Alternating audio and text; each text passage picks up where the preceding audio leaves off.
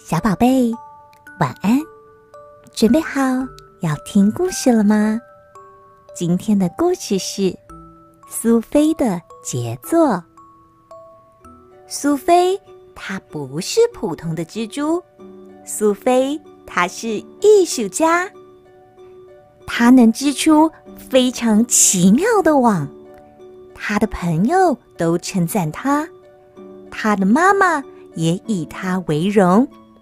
大家都说，总有一天，苏菲会织出了不起的杰作。苏菲和别的小蜘蛛一样，渐渐长大了，到了该独立生活的时候，于是她决定搬到毕克曼出租公寓里。她一到那里，先观察环境。他看见死气沉沉的绿墙、褪色的地毯和老旧的窗帘。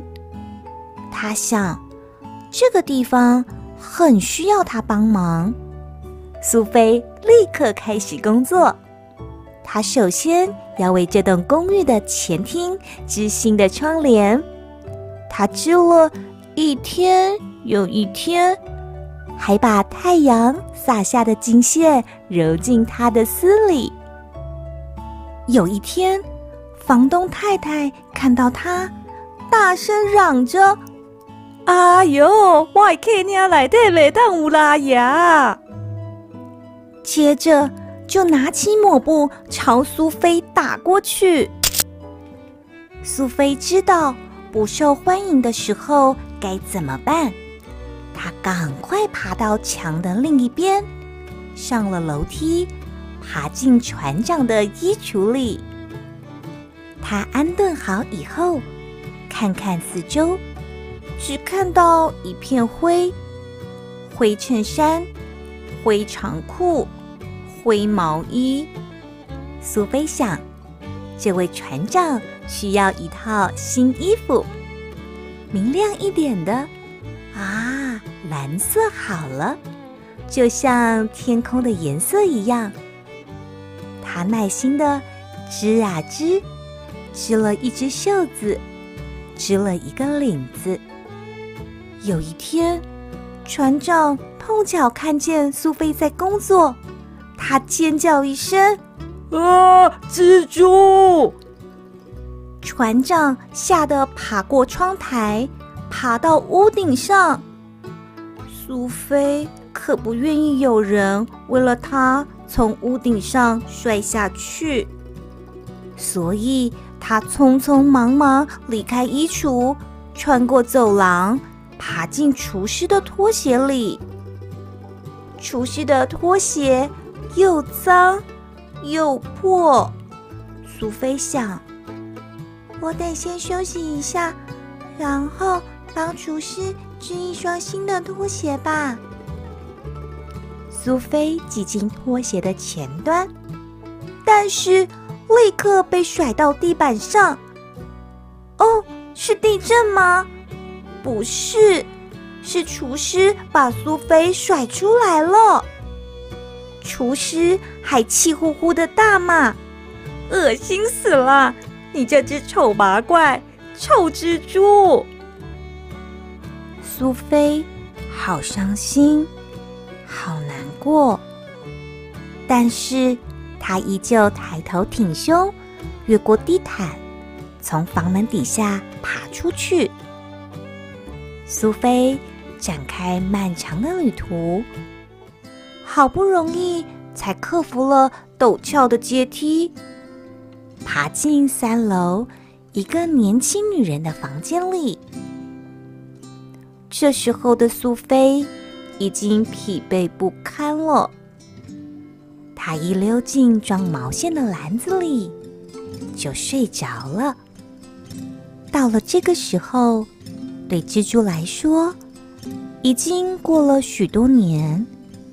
苏菲老了，她剩下的力气只够为自己织一些小东西，比方说。用玫瑰图案的枕头套，和八只保暖的袜子。不过，大部分的时间她都在睡觉。有一天，那个年轻女人发现了苏菲。哦，糟了！苏菲几乎要哭了，因为她已经没有力气再搬家了。可是，这个女人没有拿抹布朝苏菲打过去，她没有爬到屋顶上，她没有骂苏菲丑八怪，她只是微笑。年轻女人没有打扰苏菲。她拿起棒针，开始打毛线。苏菲看着她编织，一天有一天。啊，是婴儿的袜子！苏菲喊道：“原来这个年轻女人快要生小宝宝了。”她织好了小袜子，又织了一件小衣服，但是。毛线用完了，她没有钱买毛线，不能为婴儿织小毯子了。房东太太告诉年轻女人，储藏室里有条咖啡色的旧被子，可以给小宝宝盖。但是苏菲看过那条被子，破破烂烂的。颜色还很暗沉，根本不适合小宝宝。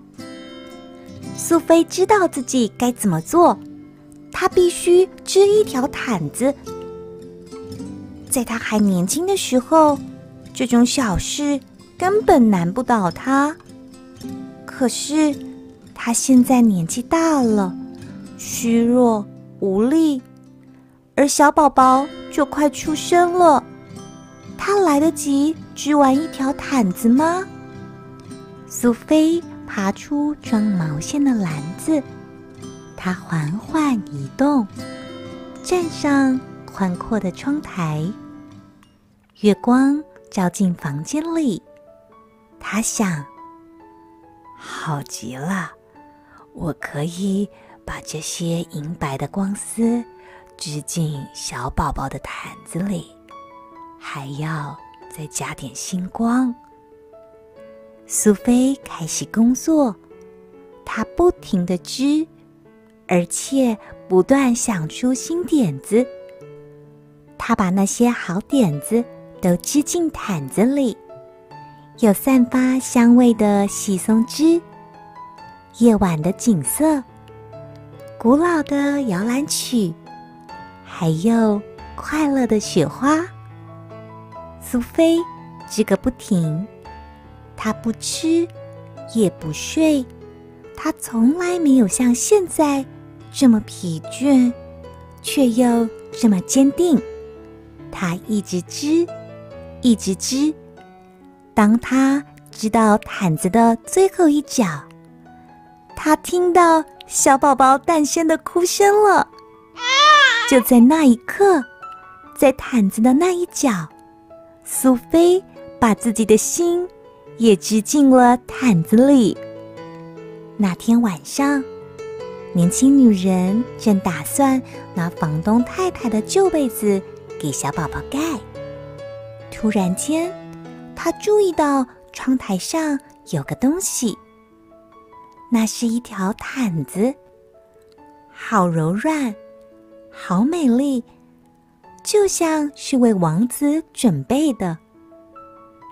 她知道这不是普通的毯子，她满怀爱意和惊喜，把毯子轻轻盖在熟睡的宝宝身上。当他入睡时，他的手抚摸着一只小小的蜘蛛留在世上的最后一件作品。苏菲的杰作。